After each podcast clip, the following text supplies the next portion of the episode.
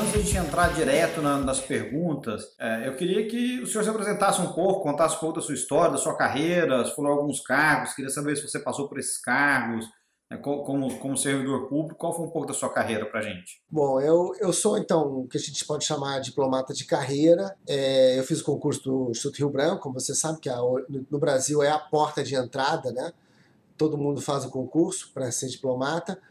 É, você, para fazer o concurso, é, tem que ter um, um curso de nível superior. No meu caso, eu sou formado em Direito pela Universidade lá de Rio Grande do Sul, pela Federal do Rio Grande do Sul. Então, assim, eu, eu nasci em Porto Alegre, estudei lá no, no Sul, né, fiz minha escola e universidade lá no Rio Grande do Sul. Depois tentei o concurso, fiz alguns outros concursos, trabalhei assim, cheguei a trabalhar no Tribunal do Trabalho, lá da, da quarta região, cheguei a trabalhar na Receita Federal um tempo, no começo, assim, quando eu ainda estava na faculdade, final da faculdade. E aí, logo depois, acabei fazendo o, o concurso uh, do Itamaraty, até fiz mais de uma vez, na verdade, eu fiz três vezes, passei na terceira vez. E desde então me mudei para Brasília e segui a carreira. Na carreira você vai subindo, como você diz aí, né? Eu já, quer dizer, como eu falei, você tem os cargos de secretário, e, e, conselheiro e assim por diante. Na verdade, secretários até se divide em três. Você tem terceiro secretário, segundo secretário, primeiro secretário. Então, você vai subindo. Eu uh, já estou com, praticamente dizer, vim, eu entrei, não, entrei no, meu concurso foi de 92, 93, eu acho, 93. Então, uh, fiz dois anos de Rio Branco, então entrei na carreira em 95, né? Então já estou aí com são 25, né, 27 anos de carreira, né? É uma, enfim, você acaba se dedicando uma vida a isso, né? Os colegas aqui vão, é, é, uma, é, é um processo que você vai subindo a cada 3, 4 anos, você vai galgando aí uma, uma posição. E eu fui passando por todos esses níveis aí, terceiro, segundo, primeiro secretário, conselheiro e agora ministro. E, e daqui para frente você pode ser ainda embaixador, que seria o último, o último cargo da carreira, né? Eu já estou também no meu 3, 4, sexto posto, né? Eu fiz, eu comecei minha carreira, claro, comecei em Brasília, no Ministério, depois fui para servir em Genebra, eu fiz lá na, na missão do Brasil em Genebra, Uh, depois eu servi das embaixadas de Santiago, no Chile, e de Lima, no Peru. Aí voltei para Brasília, fiquei mais um tempo, porque também a nossa carreira, você periodicamente você volta, né? Voltei a Brasília, fiquei um tempo em Brasília. Nessa época de que eu voltei de Brasília para Brasília, eu chefei a, trabalhei mais na parte de ciência e tecnologia do Ministério, chefei a divisão de ciência e tecnologia. Aí voltei para o exterior, fiz África do Sul, fiz Washington, voltei para Brasília de novo. E aí nessa última, nessa última volta, que foi agora até 2017, eu trabalhei mais na parte de. Era uma divisão que chama Divisão de Cooperação Financeira e Tributária, que lida com temas de temas de Receita Federal, temas de, de, de empréstimos internacionais do Brasil e tal. E voltei, aí de lá, então, resolvi vir pra, aqui para Houston, né? Então, tô, tô aqui uh, desde 2017. Tô, completei cinco anos aqui, agora em julho, e na verdade, é, também aproveito para dizer que isso aqui é quase uma despedida já, porque eu já estou, né, já tô, já saiu publicado no Diário Oficial agora em junho, eu já estou, que a gente chama de removido ou é, com um novo destino já publicado no Diário Oficial, eu vou ser o segundo na embaixada em Dublin. Então, estou indo para Dublin agora, depois das eleições. Legal, que bom. Parabéns, parabéns pela, pela trajetória, pela carreira. E, e, e, só de curiosidade, né? Ainda você mencionou o Instituto Rio Branco, ainda só pode entrar lá tendo cursado Direito e Economia ou não? Eu, eu pergunto isso porque acho que quando, quando entrei na faculdade, curiosidade minha também. Eu tinha um sonho de fazer Rio Branco, né? Eu também tinha um sonho de virar diplomata, embaixador, etc. Moleque não sabia direito o que queria da vida. É, e aí eu fiz economia justamente porque eu queria entrar no Rio Branco depois, né? Eu não sei se ainda tem essa é, esse pré-requisito ou se agora abriu para qualquer curso superior. Olha, na verdade, eu acho que uh, a minha impressão é que nunca teve um pré-requisito tão estrito assim direito economia. O que acontece é que a maioria das pessoas que acabam fazendo fazem direito e economia, mas é, sempre foi um curso superior, né? E foi a, a, coisa foi mudando, na verdade. Se você olhar hoje os embaixadores mais antigos que estão se aposentando, na época deles era até segundo grau, até não era nem curso superior. Depois passou, depois passou para você tinha que ter dois terços de um curso superior. Então, assim, se você tinha três anos de direito, você já podia fazer a prova e tal. É, porque o Rio Branco eram dois anos e o Rio Branco ele terminaria o seu curso superior. O Rio Branco equivalia a um curso superior também, né? E, e depois finalmente passou para que você tenha um curso superior, né? E, e, e, até se tentou fazer o Rio Branco como equivalência de mestrado, mas depois acabou que por questões do MEC, de reconhecimento, até hoje não se fez ele como mestrado. Ele hoje ele é uma espécie de um curso de especialização. Quer dizer, você é formado em alguma coisa e você faz uma especialização de dois anos em diplomacia, né? Mas assim, é, qualquer curso superior, eu tenho colegas, é, como eu disse, a maioria acaba fazendo direito, economia, letras também, por causa das línguas, né? Mas eu tenho, eu tenho colegas que são arquitetos, médicos, eu tenho até um colega de turma que é teólogo, pra você ter uma ideia. Então, qualquer curso superior permite que você faça o, o Rio Branco. Ah, entendi. Você citou também, uh, em Houston a gente tem um consulado, né? E em Washington a gente tem uma embaixada. É, qual a diferença entre consulado e embaixada? Então, uh, vamos lá. Muito, assim, de maneira bem simples, né? A, a, embaixada representa o governo brasileiro perante um outro governo. Perante um outro governo. Então, você vai ter uma embaixada sempre nas capitais. Né? Embaixada em Buenos Aires, embaixada em Lima, embaixada é, em Paris e embaixada em Washington. Então, ela está sempre numa capital.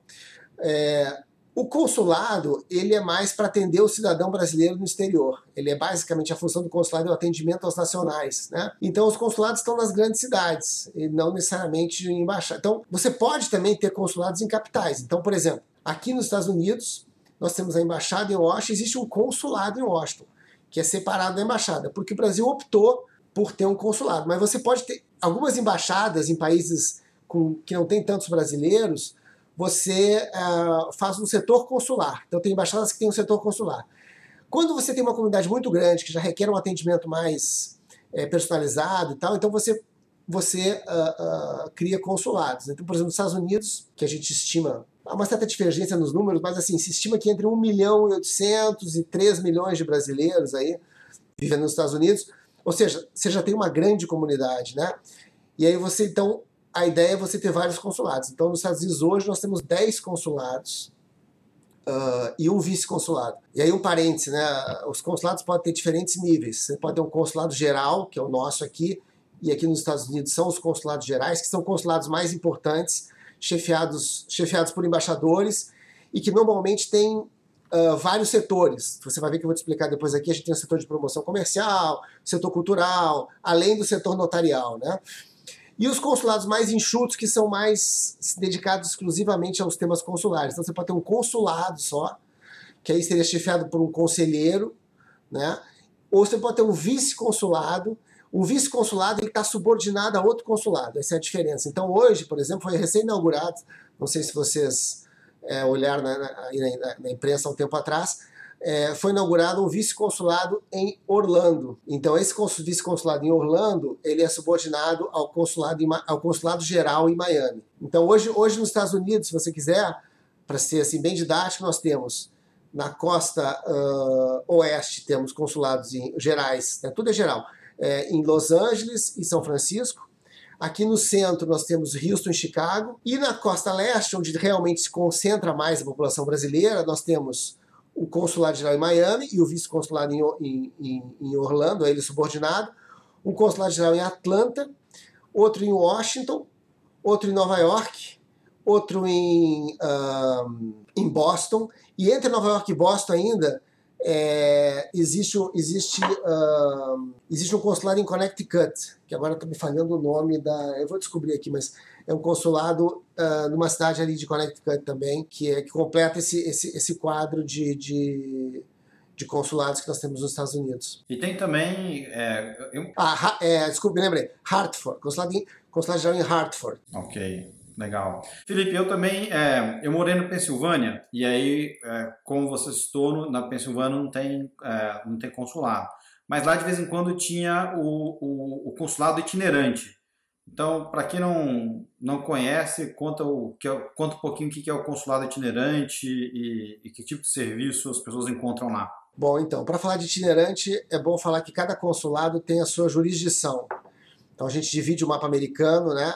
nesses 10 consulados que eu te falei, cada um fica responsável por alguns estados. Aqui no nosso caso, em Houston, a gente é responsável além do Texas, pela Louisiana, Arkansas, Oklahoma, Kansas, Colorado e Novo México. Então, todos os residentes, todos os brasileiros residentes nesses estados, né, devem fazer prioritariamente seu serviço aqui em Houston. Claro que a gente atende também pessoas que estão de passagem, etc. Mas a, ideia é que os residentes priorizem os seus consulados, né, uh, da sua jurisdição. Então, uh, no, na nossa jurisdição, por exemplo, é uma jurisdição muito grande. Se você olhar esses sete estados, é, eu me dei o trabalho de uma vez fazer a soma das áreas, são quase 2 milhões de quilômetros quadrados desses sete estados. Então, é, por exemplo, uma pessoa que mora em Denver está tá a 16 horas de Houston. Não, ela dificilmente ela vai vir aqui, né? A não ser que ela tenha muita urgência realmente. Então, o que, que a gente faz? A gente procura que o consulado vá até a comunidade também. Os itinerantes são justamente isso. A gente destaca uma equipe que vai uh, por dois dias, mais ou menos, né? Dois ou três dias, prestar serviços notariais a essas comunidades. Então, o que é importante no itinerante é a gente prioriza cidades que tenham grandes comunidades brasileiras, ou uma comunidade pelo menos de um nível médio, assim, que a gente possa atender, né? Uh, normalmente durante um itinerante a gente já tem 200, 300, 500 pessoas, né? Uh, e uh, dentro, então assim, dentro da nossa jurisdição também distâncias maiores. Então, por exemplo, a gente tende a fazer muito mais itinerantes em Denver, em Kansas, do que, por exemplo, aqui em Austin, aqui do lado. Já fizemos em Austin, mas Austin a pessoa pode pegar o carro e vir até aqui. Dá para ir, né? É. Dallas já está no meio do caminho, já é quatro horas. Então, como tem uma grande comunidade brasileira em Dallas, são as, as duas maiores, é Houston e Dallas, aqui no Texas, a gente vai quase todo ano a Dallas também, por causa do tamanho da comunidade e porque tem, já existe uma certa distância também. Felipe, agora sim, eu vou fazer um negócio que, para mim, eu tô fazendo diferente aqui no podcast, estou inovando. Antes de de fazer essa entrevista com você, eu pedi para que quem me acompanha mandasse pergunta, né? Que, como eu te falei, muita gente é, entra em contato comigo, às vezes, de novo, foca em empreendedorismo, mas pergunta sobre outras coisas. E aí eu avisei que eu ia estar te entrevistando aqui e pedi para o pessoal mandar algumas perguntas. Então, acho que ao longo da entrevista eu vou né, salpicar aqui algumas perguntas dos, dos ouvintes. Eu vou começar com uma pergunta é, da Marcela que coincidentemente ela está em Denver, que você citou, né, que está aqui no, na, na, sua, na sua região aqui. É, mas ela tem uma pergunta que eu achei super pertinente para o momento. Né? Ela está preocupada com as eleições. Né? Ela quer votar, né? ela mora em Denver, quer votar, não tem consulado lá. Então ela quer saber como é que eu faço para votar, dá tempo, não dá tempo, eu preciso ir até Houston, né? ou, ou mando meu voto. É, e aí, obviamente, só esclarecendo para todo mundo que assim, a gente está gravando isso aqui no dia, no final de julho, né? Então, é, esse episódio vai ao ar no, no dia 15 de agosto, então pode ser que alguma informação que, que a gente dê aqui mude, né? Mas com base no que você sabe agora né, sobre o processo eleitoral brasileiro, como que a gente pode orientar essas pessoas? Em primeiro lugar, nós vamos organizar eleições, cada consulado e cada embaixada do Brasil no exterior é como se fosse uma sessão eleitoral. Se organizam eleições uh, em todos os países onde haja né, consulados e embaixadas. É, só não há eleição se o eleitorado for, acho que menos de 30 pessoas, uma coisa assim, aí nesse caso não se organiza. Mas com mais do que isso já se abre uma urna e já se vota, né? Bom, aqui, uh, bom, mas para isso assim, as pessoas têm que se cadastrar antes. Então, respondendo muito objetivamente a, a, pergunta da, da, Marcela, né? Se você não se cadastrou, não há mais como votar aqui. Terá que ter sido cadastrado até maio, que foi, acho que foi amplamente divulgado pela Justiça Eleitoral. Então, assim, até para quem está tá nos ouvindo e por acaso não se, não se cadastrou, você provavelmente tem seu título ainda no Brasil, né? Ou em outro país que você viveu antes. Então, você para você votar, você tem que ir onde está seu título. Se você não mudou ele para cá, para Houston ou para Dallas, onde a gente vai fazer eleições, você vai ter que buscar a sua sessão onde você estava cadastrado. Então é meio que transferir o título de eleitor, é isso? É, transferir, transferir, exatamente, transferir. Então quem transferiu e o prazo de transferência fechou, eu acho que foi no finalzinho de maio ali, uh, começo de maio, né? Quem transferiu recebeu um título novo e vai poder votar. Então para quem transferiu, tá? É só você olhar no seu e-título, que agora é tudo eletrônico, né? você faz o cadastramento no Brasil e já recebe uh, no seu celular o título. Você vai ter a sua sessão e a cidade onde você vai votar. Aqui no caso dos eleitores aqui dos nossos, desses sete estados que eu falei, é, vão ser ou, ou Houston, ou Dallas, tá? E, e por que isso? Porque é uma questão, assim, logística, né? A gente, uh, por questões, assim, de também infraestrutura e número de votantes, o, o, o Tribunal Superior Eleitoral, que é quem organiza as eleições, eles fazem um mapa. Depois que as pessoas se cadastram, eles olham quantos eleitores tem em cada cidade. E aí avaliam se vale a pena você abrir uma, uma sessão eleitoral lá ou não. Então, aqui na, na nossa jurisdição, o Tribunal Superior avaliou que não havia eleitores suficientes, né, uh, ou que justificassem abrir uma sessão, é, por exemplo, em, em, Denver. Né? Só para você ter uma ideia, vou dizer aqui, é, eu acho que são cerca de 230 eleitores cadastrados em, em Denver, né? que eu estimo que é muito menos do que a comunidade brasileira lá. Né? Então, então, assim, se as pessoas não se cadastram, também não puxam as eleições para onde elas estão. Né? Isso é uma, uma dinâmica importante para os pleitos futuros. Né? Se você quiser votar, é importante que a sua comunidade toda se cadastre. Né? Então, assim, com 230 eleitores, para você mandar uma equipe daqui do consulado, se vão ser três ou quatro pessoas, mandar uma urna eletrônica, o tribunal considera que não, não vai, os custos não, não justificam. Né? Então a gente acabou limitando realmente a, a eleição aqui a, a Houston, onde nós temos mais ou menos umas do, uns, entre 11 e 12 mil inscritos para votar, e em, uh, em Dallas, onde nós temos uma questão de mais ou menos uns 3 ou 4 mil ali, mais ou menos, 3, uns 3 ou 4 mil. Que também é bem menos que tem de brasileiro aqui, com certeza. Exato, mas é importante dizer o seguinte, primeiro que as pessoas não se cadastram muito, depois quando a pessoa se cadastra, ela pode escolher se ela quer uh, Houston ou, ou Dallas, né? Mas essa opção ela tem sido feita nos últimos anos. Então, quem se cadastrou lá muito atrás, antes só se organizava a eleição em Houston. Então é possível que aconteça uma pessoa que, que mora em Dallas, mas que ah, eu me cadastrei em 2005, 2010. Então você talvez esteja em Houston ainda, você tem que se recadastrar. Né? Então, isso é uma recomendação que eu faço para as próximas eleições porque, como eu estou aqui desde 2017, me lembro da eleição de 18, que veio gente de Dallas votar aqui em Houston e me disseram, mas eu queria votar em Dallas. Então você tem que se recadastrar, porque se você deixar as antigas, você consta como Houston, né? E o que acontece hoje também é o seguinte: a gente dividiu, uh, basicamente o que a gente fez para facilitar a, vida nossa e do tribunal foi dividir é, os cadastramentos por estado, né? A exceção do Texas. No Texas, como nós temos duas zonas, você cadastra Texas Dallas ou Texas Houston. Mas nos outros estados, você cadastra o estado. E aí nós colocamos cada estado na cidade mais próxima, mais ou menos, né? Mas assim, então na verdade você tem todas as pessoas que estão no Novo México, no Colorado, no Kansas, em Oklahoma e no, Ar e no Arkansas, não há dúvida de que a cidade mais próxima é Dallas. Então todos esses vão votar em Dallas. Então, se você está em Denver e você uh, se cadastrou esse ano, né, você, você votará em Dallas. Pode acontecer também que você morou em Denver e se cadastrou 10 anos atrás e você ficou cadastrado em Houston. Então, se você não mudou o seu cadastro recentemente, você vai constar como Houston, você teria que vir a Houston votar.